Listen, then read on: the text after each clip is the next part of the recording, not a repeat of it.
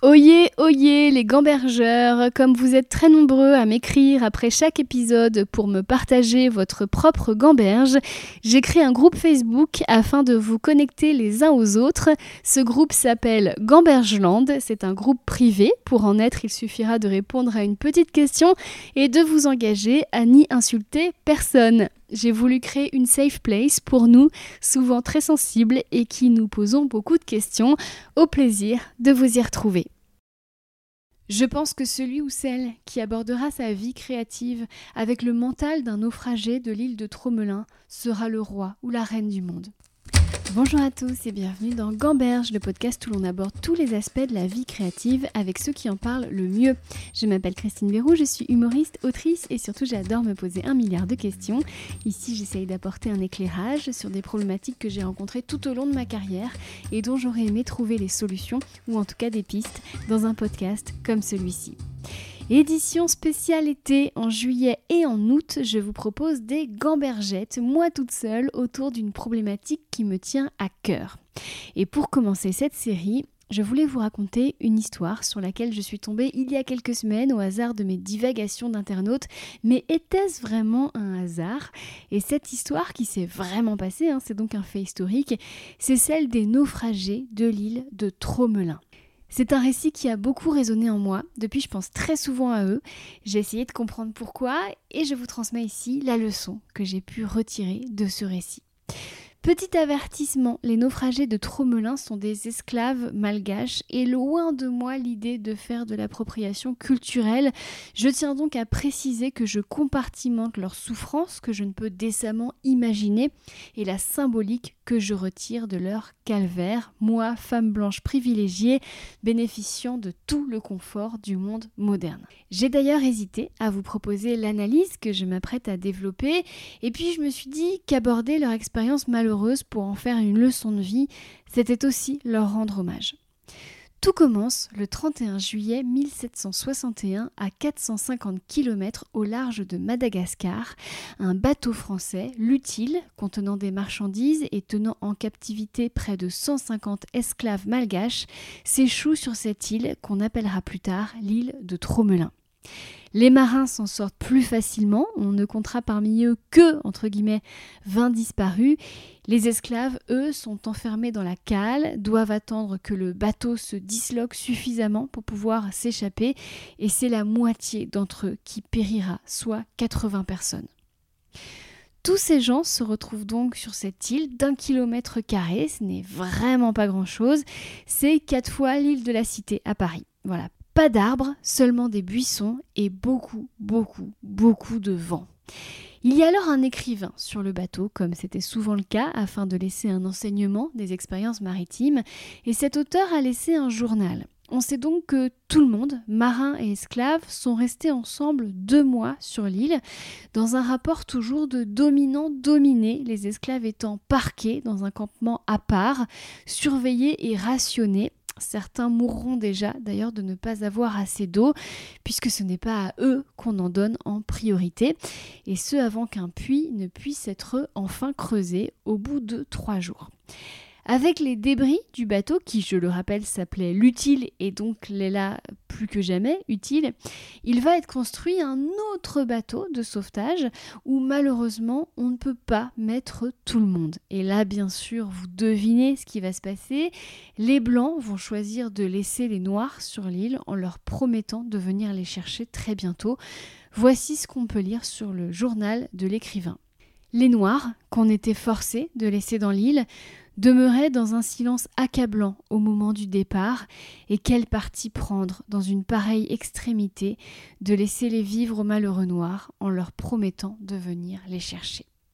Et il y a une note de bas de page qui a été rajoutée et qui fait froid dans le dos, je cite On avait promis de leur envoyer un bâtiment, mais on ne l'a pas fait jusqu'à présent. Fin de citation. Qu'est-ce qui s'est passé Tout simplement, ces esclaves étaient transportés de manière totalement illégale. Le capitaine du bateau n'avait aucune autorisation lui donnant le droit de les avoir à bord. Avertir que ces gens se trouvaient sur une île, c'était admettre les avoir transportés et donc s'accuser d'un délit, voire d'un crime. Et à l'époque, à mon avis, ça rigolait pas. Donc rien n'a été dit, rien n'a été fait. Et on a laissé 72 personnes se débrouiller sur une dune de sable avec ce qu'il restait d'un bateau. On sait par les archéologues qu'il leur restait les voiles, beaucoup de clous et de rivets qu'on a retrouvés en grosse quantité, quelques outils et du matériel de cuisine. Alors je vous raconte comment ça s'est terminé avant de vous parler de la survie en elle-même et de ce que moi elle m'enseigne et vous enseignera aussi peut-être. Les naufragés ont été récupérés, tenez-vous bien, 15 ans plus tard, et 15 ans plus tard, il ne restait plus que 7 femmes et un bébé de 8 mois. Détail qui au passage, moi, me brise le cœur, car en 15 ans, il ne peut pas n'y avoir eu qu'un enfant à naître, c'est que les autres sont morts et en tant que maman, et même si j'étais pas maman d'ailleurs, hein, ça me bouleverse. L'idée même de devoir mettre au monde un bébé dans un environnement hostile, sachant que ses chances de survie sont moindres, c'est une des souffrances qu'ont dû endurer ces femmes et bien sûr ces hommes, entre autres cruautés relatives à leur situation. Ces femmes qui ont survécu et cet enfant appelé Moïse ont été emmenées à la Réunion, baptisées, car à peine sauvées il fallait bien sûr leur imposer une religion, et de ce qui nous en reste, elles ont pu finir leur vie à l'abri de tout besoin, prises en charge par des gens qui étaient contents de se donner bonne conscience vis-à-vis de cette histoire. Personne n'a jugé bon de les interroger sur leurs conditions de survie. Là, étrangement, il n'y a pas eu d'écrivain pour s'intéresser à des femmes noires, alors que pourtant ce qu'elles avaient à dire aurait été riche d'enseignements et fort inspirant. Il faut donc maintenant donner la parole aux archéologues et particulièrement à un monsieur du nom de Max Guérou, à qui l'on doit, à lui et à ses équipes, tout ce que l'on sait aujourd'hui de ces naufragés. Il existe d'ailleurs un documentaire qui a été réalisé alors que les premières fouilles avaient lieu euh, sur place. Le lien est à la fin de la description de cet épisode. Et au passage, sachez qu'on parle ici d'archéologie de détresse. Et je trouve ce terme aussi triste que magnifique. Alors moi, je ne suis pas archéologue, hein. j'ai failli, figurez-vous, mais je me suis arrêtée à la deuxième année d'études, à la fin du DUG, et le DUG, ça n'existe même plus, c'est dire parce que pourquoi? Eh bien parce qu'il me fallait un métier apportant plus de dopamine et d'agitation. Voilà, je suis comme ça. Donc le regard que je vais porter maintenant sur ces hommes et ces femmes est principalement émotionnel. Je vous le dis, je pense beaucoup à eux depuis que j'ai pris connaissance de leur existence pour des raisons qui m'appartiennent et encore une fois sans faire de réappropriation culturelle et sans comparaison aucune. Et eh bah oui, je vous avoue, je m'identifie parfois à eux. Ce n'est pas bien, je n'ai pas vécu ce qu'ils ont vécu, mais je fais pas exprès. Des associations d'idées se font toutes seules dans mon cerveau. Dites-moi, tiens, si ça vous est déjà arrivé aussi avec l'histoire de quelqu'un d'autre ou un fait historique. Je réponds à tout le monde sur Instagram, donc dites-moi euh, ça m'intéresse vraiment. Dans un premier temps, je dois vous avouer que je suis obsédée par l'état d'esprit dans lequel les esclaves ont dû se trouver quand les marins sont partis. C'était un abandon qui allait bientôt devenir une trahison, d'ailleurs à mon avis ils s'en doutaient que personne ne viendrait les chercher, mais c'était aussi, et c'est là que ça devient un petit peu pervers, une forme de libération, car à l'instant où les marins s'en vont, les esclaves n'en sont plus. Les voilà libres, oui, mais en enfer. Est-ce que vous commencez à comprendre entre autres ce qui m'obsède? Ce sont des gens qui ont quitté un chaos pour un autre, mais je ne peux pas m'empêcher de penser qu'une plage de 1 km où on est libre vaut peut-être mieux qu'un continent où on est enchaîné.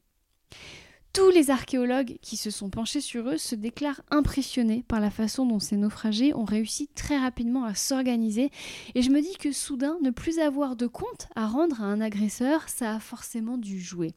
À travers ce qui a été retrouvé, il y a plus que de l'instinct de survie et moi je ne sais pas pourquoi, ils me font ressentir de l'entrain, de l'acceptation et du lâcher-prise. Je parlais d'organisation. Ce qui est resté témoigne d'une forte cohésion de groupe, notamment autour d'un élément essentiel qu'est l'habitation. On sait qu'à l'époque, les Malgaches habitaient dans des constructions en bois et que la pierre était réservée aux défunts. Or, sur l'île de Tromelin, il n'y a que des buissons. Ils ont donc dû bâtir des abris en pierre, ce qui allait radicalement à l'encontre de leurs croyances profondes. Et ça aussi, c'est quelque chose qui me bouleverse. J'imagine ce moment de basculement où tous ont dû céder face à l'adversité et trahir leur identité spirituelle, se déconstruire pour construire. On imagine toute la détresse émotionnelle qui a pu accompagner cette décision, qui n'a pu se prendre qu'à plusieurs, au prix d'une profonde remise en question et un impact psychologique indéniable. Car non seulement ils ont utilisé la pierre qu'ils réservaient aux défunts, mais en plus ils ont construit avec les seules techniques qu'ils connaissaient relatives aux constructions en pierre. Ils ont donc, pour s'abriter, construit des tombeaux. Alors je ne sais pas si vous vous rendez compte de ce qu'ils se sont imposés à eux-mêmes pour survivre, dormir dans des sépultures. En plus, on sait que c'était des malgaches des hauts plateaux. Cela veut dire qu'avant de monter sur ce bateau, l'utile, ils n'avaient jamais vu la mer. Et là, ils vont apprendre à pêcher, à vivre avec les éléments maritimes, dont les cyclones qui balayent cette île régulièrement. Je suis désolée pour les amis des animaux dont je fais partie, hein, je suis moi-même végétarienne, mais forcément cette survie s'est faite au détriment de la faune car les esclaves, qui n'en étaient plus, s'étant nourris pendant 15 ans de tortues, d'oiseaux et de poissons. Les quelques squelettes humains retrouvés sur l'île n'appartiennent pas à des individus qui seraient morts de faim, et preuve que l'état d'urgence a à un moment donné cessé pour laisser place à des moments où tout besoin vitaux était comblé, on a retrouvé des pièces d'artisanat, des bijoux, des ornements, la preuve d'activité créatrice, l'expression de leur culture, le prolongement artistique d'eux-mêmes et, j'imagine, la seule échappatoire vers un autre monde dans ce huis clos insulaire qu'était le leur. Je pense à l'homme ou à la femme qui, n'ayant plus soif, n'ayant plus faim, ayant un abri pour dormir, se demande Et maintenant Qu'est-ce que je peux faire en attendant ce bateau qui ne viendra peut-être jamais? Je pense à l'homme ou à la femme qui, n'ayant plus soif, n'ayant plus faim, ayant un abri pour dormir, se demande Et maintenant, qu'est-ce que je peux faire en attendant ce bateau qui ne viendra peut-être jamais Et qui alors prend une pierre, ce qui peut lui servir de marteau, et sculpte ou grave? Et peut-être que plus tard, avec autre chose, des plumes, un bâton, il ou elle tisse, ou il ou elle dessine.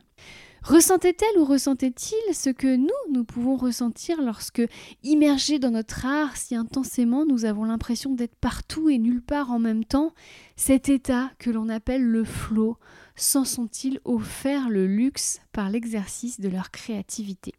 Une des femmes qui a survécu a indiqué, et c'est un des seuls détails qui nous restent venant des naufragés eux-mêmes, que le feu qu'ils avaient pour cuire leurs aliments était le même depuis 15 ans. En arrivant en 1761, un feu avait été allumé et pendant 15 ans, les naufragés l'ont entretenu avec les restes de l'épave et les branchages qui étaient à leur disposition. Ce feu c'était sans doute leur petit miracle, si on en croit le nombre de cyclones qui balayaient l'île chaque année. Et ce feu, c'était surtout leur seul véritable confort. J'imagine ces gens autour du foyer, de moins en moins nombreux au fur et à mesure que les années passent, distribuant avec elles maladies et accidents, entassés dans ces carrés de pierre, J'imagine le bruit du vent, les crépitements des flammes, peut-être les pleurs d'un bébé et évidemment des histoires. Ils devaient forcément se raconter des histoires, au mieux des contes, des récits, des anecdotes, au pire l'expression de leur aigreur et ressentiment envers ceux qui les avaient abandonnés.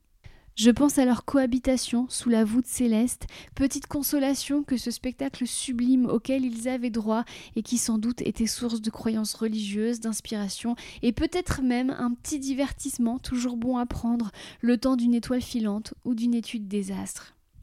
Je pense aux affects, à l'amour, à l'intimité et aux inévitables disputes, à ces rapports humains constituant une occupation en soi qui ne pouvait se détériorer trop profondément car la survie du groupe dépendait drastiquement de l'entente et de la cohésion. Je pense à ceux qui sont partis. On sait qu'ils sont deux groupes de quelques personnes à s'être échappés et à n'avoir laissé aucune trace, si ce n'est l'expression du fait que l'île de Tromelin n'était pas le paradis, mais bien un endroit dont on voulait partir, même au prix de grands dangers. Je pense souvent à eux parce qu'ils sont la preuve qu'on peut faire beaucoup avec rien et combien la discipline émotionnelle est ce qui nous préserve du chaos. Ils ont eu peur, se sont ennuyés, ont vu mourir et partir autour d'eux les uns et les autres, tout en se demandant tous les jours Qu'est-ce que je peux faire aujourd'hui pour améliorer ma situation? Qu'est-ce que je peux créer? Comment je peux faire équipe? M'adapter aux circonstances? Comment je peux prendre soin de moi? Est-ce que je pars ou est-ce que je reste? Autant de questions que nous nous posons que très rarement, chanceux que nous sommes d'avoir quant à nous trop de choses à notre disposition pour nous divertir et vivre dans un minimum de confort sans trop d'efforts. Je pense que celui ou celle qui abordera sa vie créative avec le mental d'un naufragé de l'île de Tromelin sera le roi ou la reine du monde. Voilà, c'était ce que je voulais vous transmettre aujourd'hui. Si le sujet vous intéresse, en description de l'épisode, je vous mets donc un lien vers le documentaire qui a été tourné sur place en 2008. Enfin, c'est aussi pour moi l'occasion de vous vanter les mérites d'un de mes livres cultes, Robinson Crusoe de William Defoe. Le thème du naufragé qui doit faire avec ce qu'il a est un thème qui a été beaucoup abordé dans la littérature et au cinéma. On pense à Lost, à Seul au monde avec Tom Hanks, même le jeu Les Sims a eu sa version naufragée et j'étais d'ailleurs complètement accro. Mais le roman de William Defoe est vraiment la version pure de cette thématique et nous interroge sur nous-mêmes et moi aujourd'hui, sur cette île symbolique qu'est mon monde, avec ce que j'ai à ma disposition, de quoi suis-je capable et comment puis-je m'en sortir? C'est la fin de ce premier épisode des Gambergettes de l'été. La semaine prochaine, je vous expliquerai pourquoi et comment j'ai raté mon début de carrière, où je me lâche complètement. et je vous dirai surtout, à mon sens, ce qu'il faut faire ou ne pas faire. En tout cas, je vous dirai ce que moi, j'aurais bien aimé qu'on me dise. D'ici là, je vous souhaite de gamberger juste ce qu'il faut. À la semaine prochaine.